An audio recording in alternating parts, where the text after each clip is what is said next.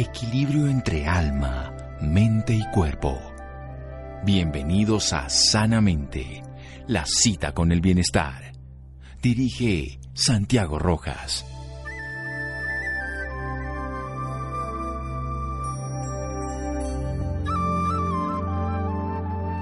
El sexo con amor es la cosa más grandiosa de la vida, pero el sexo sin amor tampoco está tan mal. May West.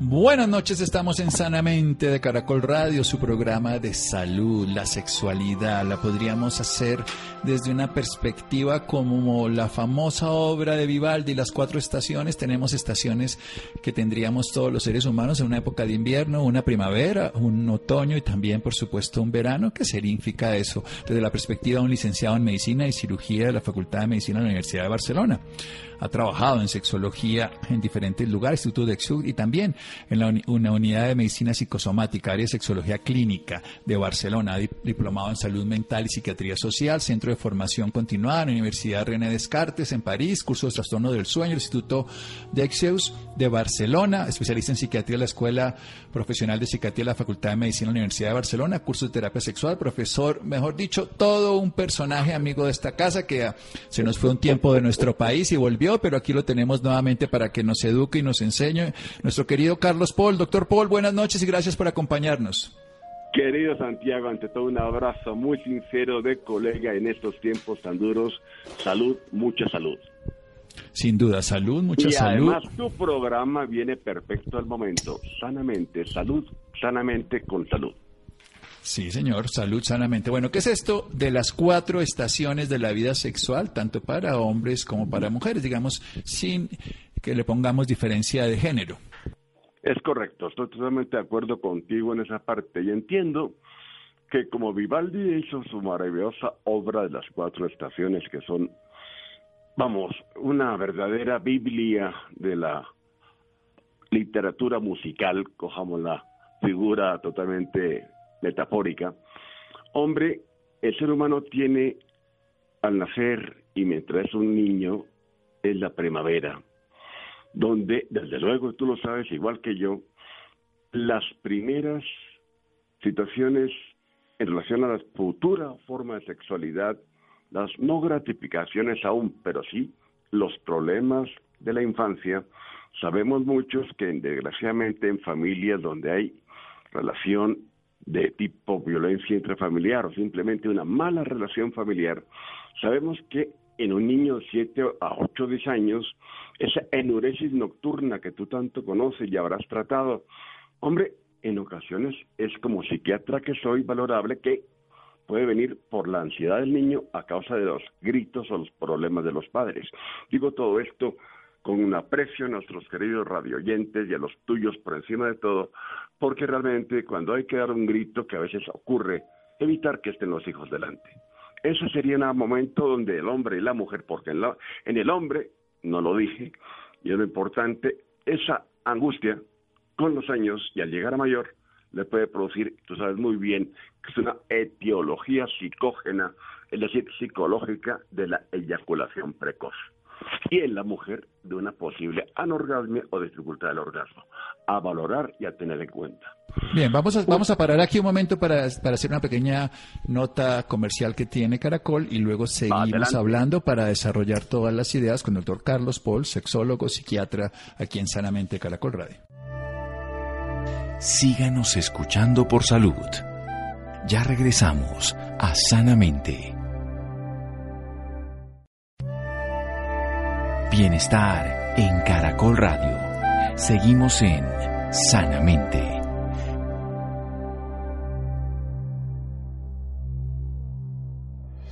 Seguimos en Sanamente de Caracol Radio con Carlos Paul. Él es médico, él es psiquiatra, él es sexólogo, profesor universitario, escritor ha estado en muchas investigaciones sobre diferentes temas de la sexualidad, nos ha enseñado aquí en Sanamente, ha trabajado con muchos programas también de Caracol y nos está desarrollando el tema de las cuatro estaciones, la primavera desde el nacimiento, y porque no nos está hablando de una sexualidad en el sentido de genitalidad, sino simplemente que el desarrollo sexual empieza desde que nacemos, desde que nos relacionamos con la vida.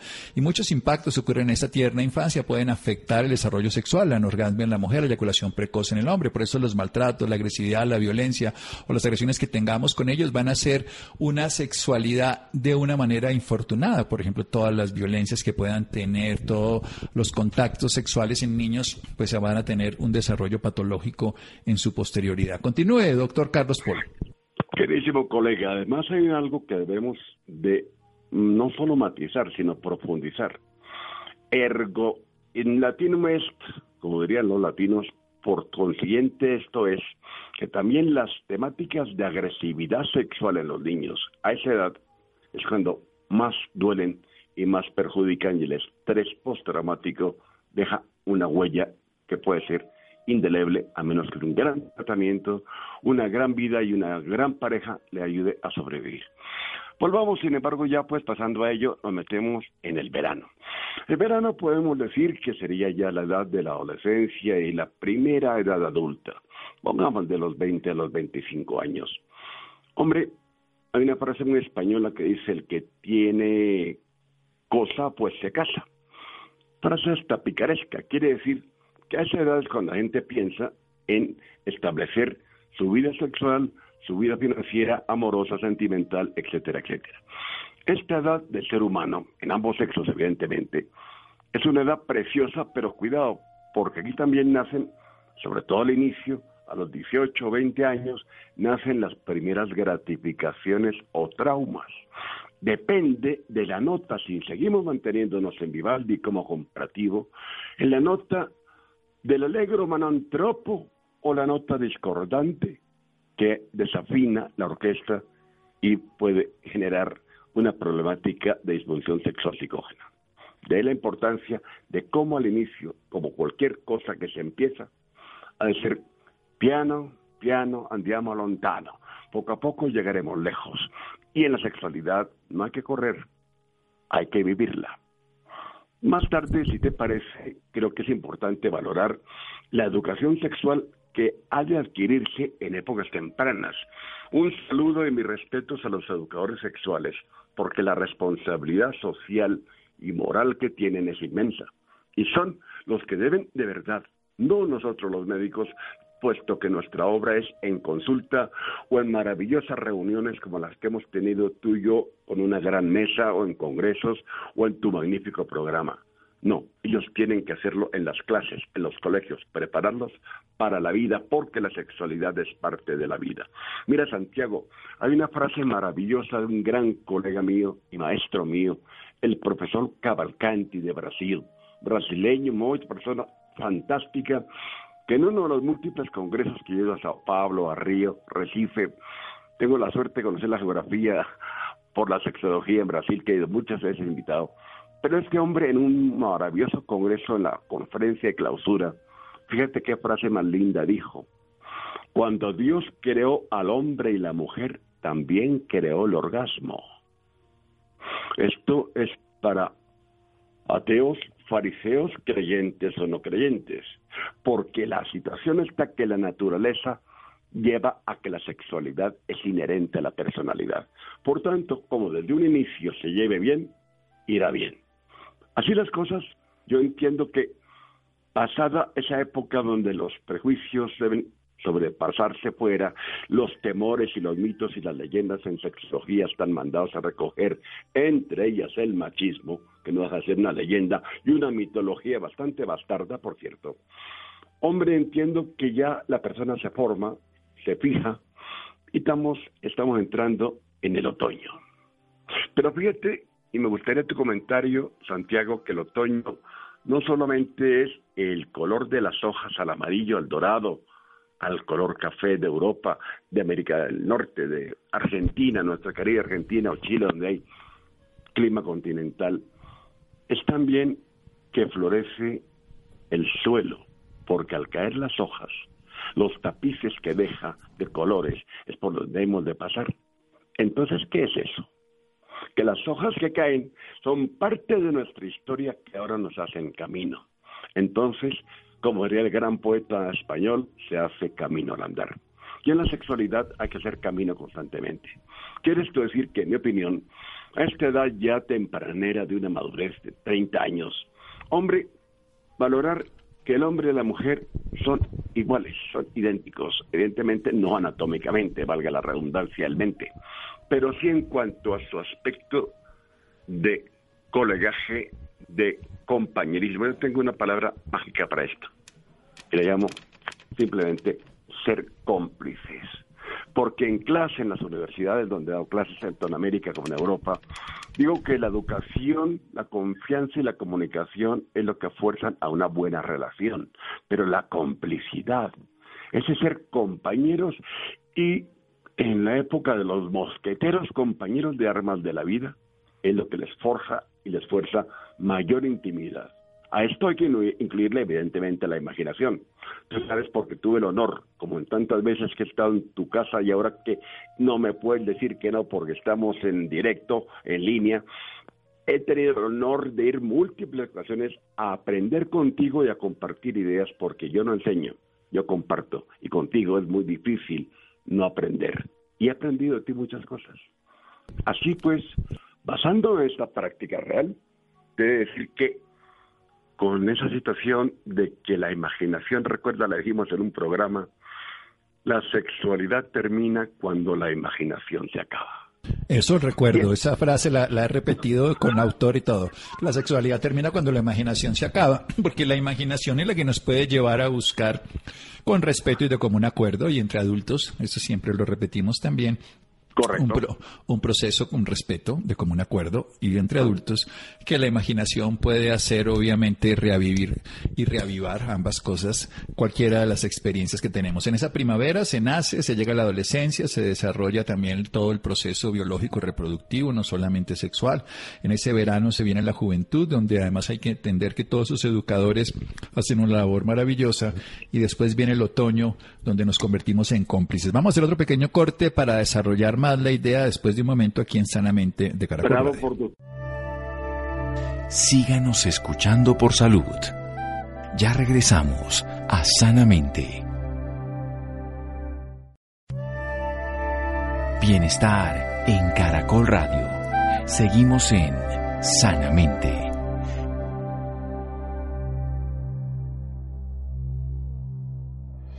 Seguimos en Sanamente de Caracol Radio con Carlos Paul, psiquiatra, médico, psiquiatra, además sexólogo, con muchos trabajos, investigaciones de, de todos los procesos que generan trastornos y que generan soluciones, por supuesto, dentro del ámbito sexual, hablando de una manera natural y tranquila y asociándolo a la misma naturaleza, donde nos habla de esa primavera del proceso sexual que empieza desde la cuna y hay que decirlo de una manera natural, que debe vivirse de una manera natural. La sexualidad, el cuerpo es algo totalmente natural, aunque las experiencias sexuales con otra persona y de todo se van a desarrollar ya en una etapa posterior, para no estar hablando de ninguna forma de un uso de una experiencia que no se debe tener en etapas pretéritas, en etapas pequeñas de la vida.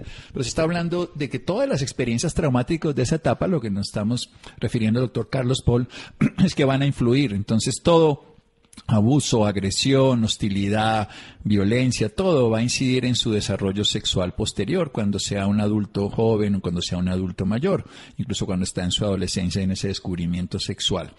Nos habla también de ese verano, de esa juventud donde ya se desarrolla de una mejor manera toda la experiencia, donde se integra, pero donde se cargan todas esas experiencias y no hubo una maduración adecuada precisamente durante ese proceso previo de la primavera y la importancia de los educadores sexuales que son los maestros, los profesores, muchas veces las personas que están al lado de los, los consejeros que ocurren, que están en los colegios y en las universidades, que pueden hacer un favorecimiento mayor, porque a los médicos nos toca una labor diferente, una, una labor educadora de otros colegas a través de congresos, de clases, de revistas e investigaciones y una labor, por supuesto, particular, pero generalmente para tratar traumas, no para eh, acompañar en el proceso de una manera saludable, que sería lo que hacen los educadores, hecho fundamental en este verano. Y nos llegamos a la edad de los 30 años, en ese otoño que es la segunda primavera, también se dice así, donde las hojas se vuelven flores, donde tienen un aroma diferente, una característica, pero dan su vida cuando ellas deciden caerse para que el árbol pueda volver a florecer en la siguiente primavera. Pero lo interesante también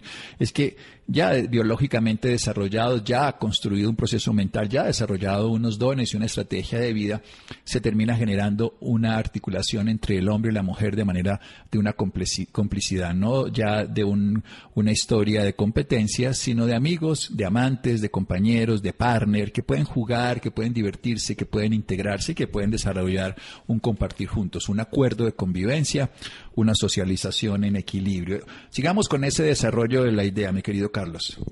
Hombre, Santiago, sí, pero antes de decir con todo respeto y cariño y como colega que el poder de síntesis que tienes es absoluto. Has resumido palabras mías, incluyendo las tuyas, de una manera que es fantástica. Es ridículo decirte felicidades, solamente que en ti es normal. Siguiendo con esto. No, no, no, no es para que me las des, es para que lo, lo sientas en ti mismo, ¿no? Hay algo vital que nos ha quedado por dar un pequeño, antes de llegar el invierno, demos un coletazo, un coletazo de ese veranillo de San Juan que decimos en Europa, que en otras regiones lo llevan de otra manera. Eso es, acuérdate, tú que has vivido en Europa y en tierras de, hay eh, la parte de continental, clima continental, que hay 15 días por allá en finales de noviembre, principios de diciembre como ahora, que hay 15 días de un pequeño mini verano antes del verdadero invierno. Oye, pues esto, ¿qué te parece si lo aplicamos también a la sexualidad? Genial. Pues vamos a por ello. Porque ese veranillo de San Juan, podríamos llamarlo ese reflorecer, no es el canto del cisne antes de su muerte, no, no. Simplemente es ese renacer, ese pequeño renacimiento que existe antes del invierno agudo. ¿Por qué? Para que justamente lo tengas, lo tomes con más tranquilidad y con más fuerza. ¿Qué sería el veranillo de San Juan? Ese verano corto ya en la madurez antes de entrar en la tercera fase del invierno. Cuando la gente está en los 45, 50 años, cuando está en esa etapa tan bella de la vida, tanto el hombre como la mujer, que tienen el pánico, lo digo como psiquiatra, tienen la ansiedad focalizada en el quinto o el cuarto piso. Me encantaría decirles que eso es un mito, como tantos de los mitos que hay sobre sexualidad y sobre aspectos psicosociosexual. No es cierto que la mujer al llegar al cuarto piso ya no esté visible. Es absurdo tan siquiera pensarlo. Porque como decimos en España, señoras estupendas de 40 y 50 años se llevan las calles y las farolas por lo hermosas que están y lo bien vistas. Y eso hay algunas que no se lo creen porque ya llegado al cuarto piso. Y el hombre, el temor del quinto por el del el declive. El declive de que el árbol se tuerce. No. Nosotros, Santiago, no somos ramas de olivo. Son muy lindas, tienen muchos sentidos, hasta mm, de tipo religioso que respeto y no toco.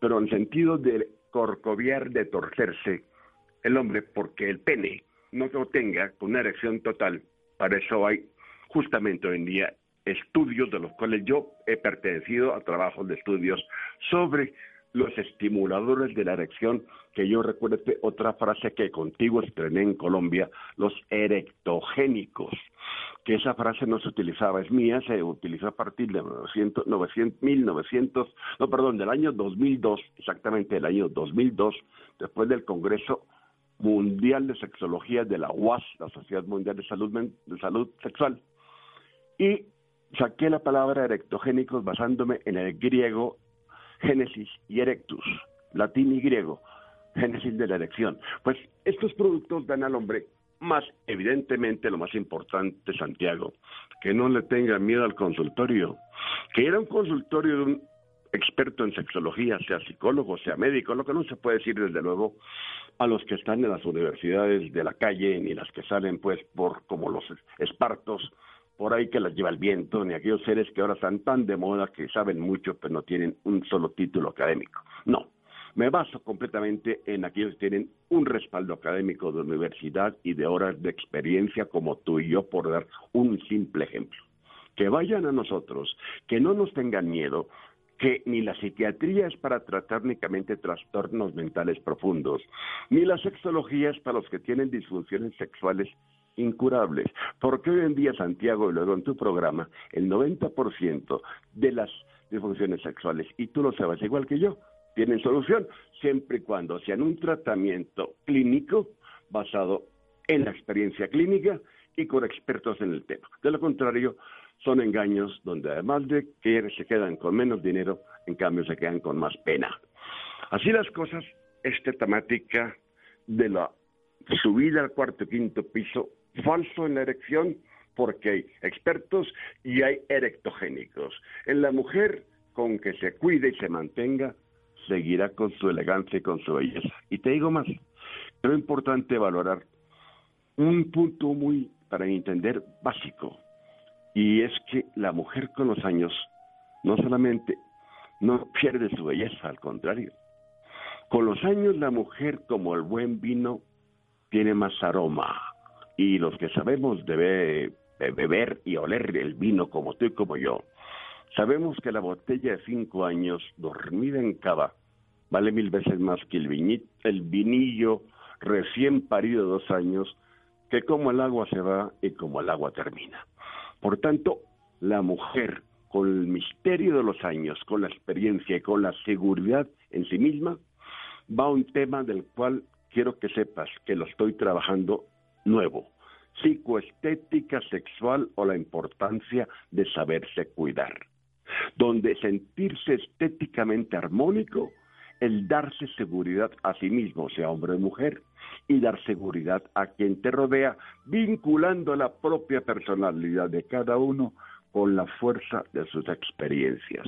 Con lo cual, ese veranillo de San Juan es para vivirlo y disfrutarlo y prepararse para el invierno. Bueno, entonces se puede tener vida sexual en todas las épocas de la vida, con o no sin medicamentos, porque la sexualidad no solamente es genitalidad, tiene muchos más aspectos biológicos. Hablamos precisamente de esa madurez, precisamente de esa capacidad que se tiene de disfrutar la sexualidad, la intimidad, la pareja, el vínculo, aún a pesar del paso del tiempo, porque no son los daños los que no son los, años, perdón, sino los daños que a veces se hacen en las psiques o en el cuerpo que impiden una expresión digna y amorosa de la sexualidad. Totalmente de acuerdo contigo. Mira, en un programa el otro día oí una frase, no recuerdo de quién, lamentablemente, pero muy válida, por eso digo que en un programa eh, que me encantó es calidad de vida versus cantidad de vida. Hombre, aquí es aplicable, porque la cantidad de vida la tenemos sabiéndonos cuidar y la calidad de vida la podemos mantener también valorando algo importante, madurar en nuestra propia mente, fíjate bien, madurar en nuestra propia mente, Santiago, que con los años no se pierde la sexualidad, no se pierde el deseo, no se pierde la ilusión sexual, ni de estar en coyunda de pareja, no. Se pierde con el miedo a ser mayor. Ese es el temor el miedo a ser mayor y que ya no puede, es falso. El hombre puede tener sexualidad hasta los 50, 60 y hasta los 70 años, eso sí, sabiendo tener control de sí mismo, que no significa que sea un hipocondriaco, que esté cada día diciendo, doctor Santiago, ¿cuándo me puede ir a su consulta? O doctor Paul, recíbame en su consulta. No, pero se puede tener sexualidad activa, hombre, hasta una edad bastante prolongada. Hay que valorar, en cambio, que ciertas enfermedades propias de la edad evidentemente afectan colateralmente o impiden en otras ocasiones el factor de esa sexualidad. Pero sabiendo justamente que eso es parte de los años, que no es una maldición ni que le echaron mal de ojo, ni cosas por el estilo que sabes tú muy bien que ocurre, porque sabes que ocurre hay una tendencia, sobre todo en el mundo latino, España incluida, a echarle al mal de ojo y otras hierbas criterios biológicos y científicos que por no dar nombre de palabra medicina le meten la hierbatería. Así las cosas, esto no es de por ahí. Esto es de saberse cuidar pero entender que la laxitud de los senos, de los muslos, en el hombre, en la mujer, sobre todo en la mujer, los, senos, evidentemente, en el propio hombre, la fuerza muscular, hay una serie de cosas que se afectan, pero que no impiden llegar a un invierno donde con la imaginación al poder, como decíamos antes, unidos a la experiencia, a la sensualidad, palabra clave antes de la sexualidad y el propio erotismo, aunque haya mucho erotismo en la sensualidad. Haciendo esa serie de, de cóctel, diríamos, psicobiológico, podemos tener una sexualidad bastante más llevadera y hablemos si te parece, de la mujer en esos años. Pero por supuesto, además que muy útil precisamente para que no pierdan una condición propia de ser ser humano y de disfrutar su cuerpo de una manera saludable y amorosa. Total, total. Y mira, yo tengo un tema que vale la pena tocar, y es el verdadero poder sexual de la mujer madura. Hombre, huele a misterio y huele a título de obra de Agatha Christie, casi, ¿verdad? Pues mira, el verdadero poder sexual de la mujer madura está en cómo una mujer, pasados los 50, 45, 50 años, cuando muchas, por concepto de erróneo idea o figura familiar de ya eres mayor, no lleves bikini, ya con tus 45 años no hagas celoso en la playa, perdón.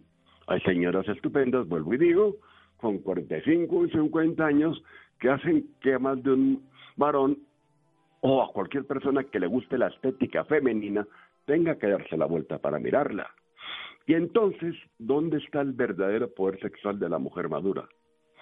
En que no pierda la esperanza de la vida, que no crea que la gerontosexología es una figura basada en la geriatría de ancianatos, que eso no existe tampoco, sino que entienda que la gerontosexología, pasados los 65 o los 60 años, empieza a ser necesaria, pero existe como positivismo, no como una forma de castrar la vida. Por eso la mujer madura tiene el verdadero, con su experiencia, con su fuerza, con su seducción, con su mirar para adelante, con, como les digo yo a más de una paciente en mi consultorio de sexología, señora, piensa ciertas arrugas o ciertas flacideces son medallas que le ha dado a usted la vida por vivirla. Y esa frase es válida, porque la mujer madura tiene, en cambio, una experiencia, lo del vino. ¿Quién se va a tomar, tú que eres un gran catador, un Armagnac o un Napoleón frente a un mismo, que es español, Domecq, de cinco años, cuando le falta la casta, sin ofender a ninguna de las marcas. Simplemente un comparativo que hago de que la mujer, con su experiencia y su saber, puede seguir mirando con altura, con sensualidad y con elegancia el futuro y pensar que sigue viva, como el hombre que sigue viva y que además eh, tiene una, una gran ventaja también de la madurez que no es reproductiva, entonces puede disfrutar su sexualidad plenamente sin estar pendiente precisamente de la procreación. En ese mismo proceso también se mejora porque se puede disfrutar plenamente. Ya para terminar. Para terminar, perdóname una idea. Es que la tengo que la digo en clase en la universidad que piensen las mujeres de más de 40 años que ya no tienen que pagar la cuota de la tarjeta de crédito porque ya no tienen menstruación, tienen la libertad de la acción. Además que tienen, digamos, esa ciclicidad biológica con esas alternancias que le generan todas las hormonas, esos subidones con esas caídas y ese síndrome de tensión premenstrual, pues se cambia. La segunda primavera de la vida que ya tienen la época para florecer para ellas mismas, sino para otras personas. Y eso se vuelve muy, muy especial. Bueno, una, una última reflexión. Nos quedan dos minutos, un minuto y medio, y luego nos da sus datos para quien quiera aprender más de usted, doctor Carlos Paul, médico psiquiatra y sexólogo. Vale, querido amigo, dime. Yo quiero que hablemos precisamente del varón, el varón ya de sesentón, setentón, ochentón, que puede tener trastornos de próstata y todo. Una reflexión. Pues sí, es correcto. El varón no digamos que la tiene más complicado. La vida con los años es más bondadosa con la mujer, no nos engañemos. Esas cosas del destino. Pero el hombre, ahí está lo que también hablamos, con un concepto de asimilar la verdad de su edad, repito, asimilar la verdad de su edad, puede, basándose a su vez en estar controlado médicamente y no como un enfermo de UCI, simplemente con sus... Oye, no hay que llevar el carro a la revisión anual, pues lo mismo. Se revisa, se activa y mientras tenga ilusión e imaginación, y mientras hay una frase costeña colombiana muy linda, mientras haya vigor, hay hombre. Bueno, entonces es una integralidad lo que hemos visto de las cuatro estaciones de la vida, la primavera en los primeros años, pasando la adolescencia, llegamos al verano en la juventud, esos 30 años, como se dice allá en España, los eh, tenemos que ver con el otoño y luego más tarde con esa con ese invierno, pero hay un pequeño antes del, invierno, precisamente una especie de veranillo que se puede durar todo el tiempo que se quiera mientras se integre la vida y la sexualidad como una sola, donde se disfrute la vida, donde se sepa que se puede seguir siendo practicante de experiencias sexuales, que hay medicina, que hay tratamientos y que la sexología hoy moderna, o de la mano de Carlos Polo, de un sexólogo bien capacitado, puede solucionar más del 90% de los problemas que muchos empezaron esa primavera por maltratos, por agresiones, por violencia, por abuso, que son precisamente huellas que han de ser tratadas a lo largo de la vida. ¿Dónde lo ubicamos, doctor Carlos Polo? Pues mira, mi querido Santiago, te agradezco. Eh, sin duda, mi consultorio está en la teléfono te voy a dar, que es más fácil dar el teléfono, 218-2475, repito, 218-2475, o mi mail que es centralmedicasexología arroba yahoo.es. Repito, centralmedicasexología arroba yahoo.es, todo junto. Central Médica Sexología arroba yahoo.es. Y el teléfono, repitámoslo por si acaso. 218 218 2475 218 2475 listo. Perfecto, Carlos Paul, psiquiatra, médico, psiquiatra y sexólogo 218 2475. Esto es en la ciudad de Bogotá, ¿no? En Bogotá. Y Central Médico Sexología arroba yahoo.es nuestro amigo Carlos. Un abrazo, muchísimas gracias. Gracias a ti, buena radio y buenas noches. Buenas noches, seguimos en Sanamente de Caracol Radio. Síganos escuchando por salud. Ya regresamos a Sanamente. Bienestar en Caracol Radio. Seguimos en Sanamente.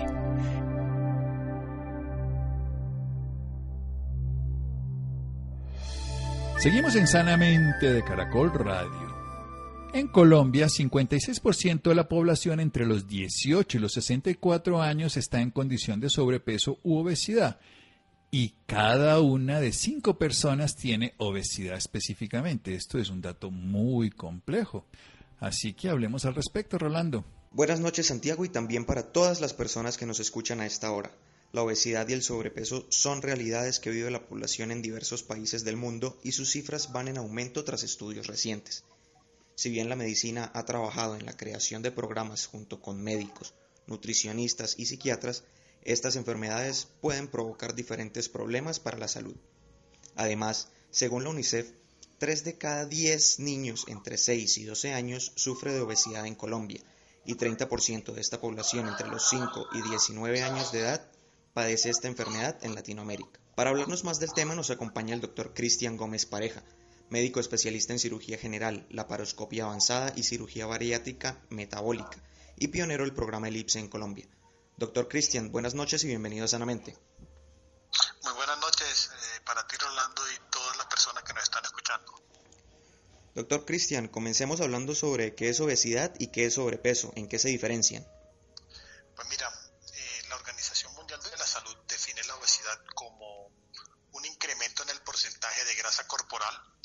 generalmente viene acompañado de un aumento de peso y el monto y la distribución van a condicionar la salud de la persona. Para saber si un paciente está en sobrepeso o en obesidad, nosotros nos basamos en el índice de masa corporal, que es la relación que hay entre el peso y la talla al cuadrado. ¿Qué consecuencias pueden traer para la salud? Pues mira que la, la obesidad está relacionada con muchísimas enfermedades, entre ellas las enfermedades cardiovasculares, las enfermedades de tipo metabólico, las enfermedades del sistema ginecológico, ya tenemos ovarios poliquísticos, también interviene en cuanto a la, a la fertilidad, también tenemos alteraciones a nivel pulmonar, los pacientes pueden sufrir de EPOC o pueden sufrir de hipertensión pulmonar, también tenemos trastornos a nivel del sistema osteomuscular, que crea, pues digamos que debido al peso hay alta, altos índices de lesiones en estos pacientes o con esguinces. ¿Cómo pueden ser tratadas la obesidad y el sobrepeso? Pues mira, hay tres formas de tratar la obesidad. La primordial y la que todos los médicos recomendamos y hacemos énfasis es en, la, eh, adquirir, en adquirir buenos hábitos alimenticios con una buena rutina de, ejercicio. Esos hábitos podemos, podemos, digamos que lo más recomendado es una muy buena distribución, una buena proporción de los alimentos en su plato. Tenemos que un 50% debe ser la proteína, 25% de verduras y 25% de carbohidratos. Esto asociado a una gran ingesta de líquidos y alimentos ricos en fibra. Además, la rutina de ejercicios y evitar el sedentarismo van a jugar un papel fundamental en evitar estas enfermedades. La otra forma de cómo intervenir la obesidad, estamos hablando de la cirugía. La cirugía bariátrica es un procedimiento que está en nuestro, en nuestro arsenal terapéutico para la obesidad desde hace unos 50 años. Esta es la única terapia avalada por la OMS para el control a largo plazo de la obesidad. Las cirugías más frecuentes son la, el bypass y la manga gástrica, pero digamos que los pilares fundamentales de la cirugía bariátrica son la restricción alimenticia, en donde vamos a hacer una reducción del estómago, y la otro, el otro componente es la malabsorción de los alimentos, en donde los alimentos que se vayan a consumir o los pocos alimentos que se vayan a consumir vayan a tener una absorción disminuida. Y por último, la tercera opción que tenemos para el manejo de la obesidad es el programa ELIPSE. ELIPSE es una alternativa sin endoscopia, sin cirugía y sin anestesia. Y es, digamos, es una opción que se ha introducido en el mercado en los últimos cinco años. Colombia es el segundo país después de Chile en toda América y en estos momentos somos los únicos eh, que estamos certificados y avalados para el inicio de este programa. Consiste en la ingesta de un balón gástrico que viene formado de una cápsula, tú lo tomas, verificamos su posición a través de una radiografía de abdomen.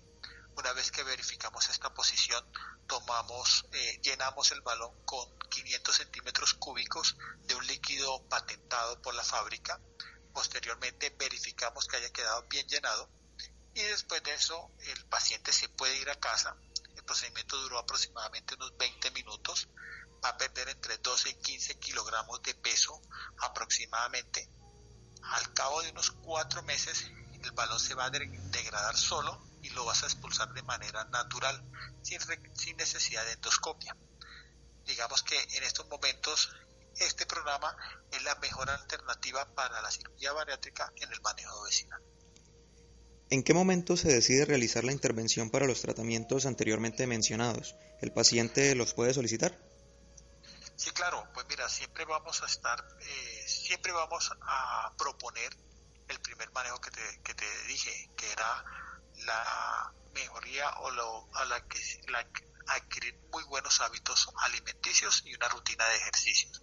Sin embargo, basados en el índice de masa corporal, nosotros tenemos que los pacientes que se realizan, que se pueden realizar eh, cirugía bariátrica son los pacientes que tienen un índice de masa corporal mayor a 35, es decir, obesidad tipo 2.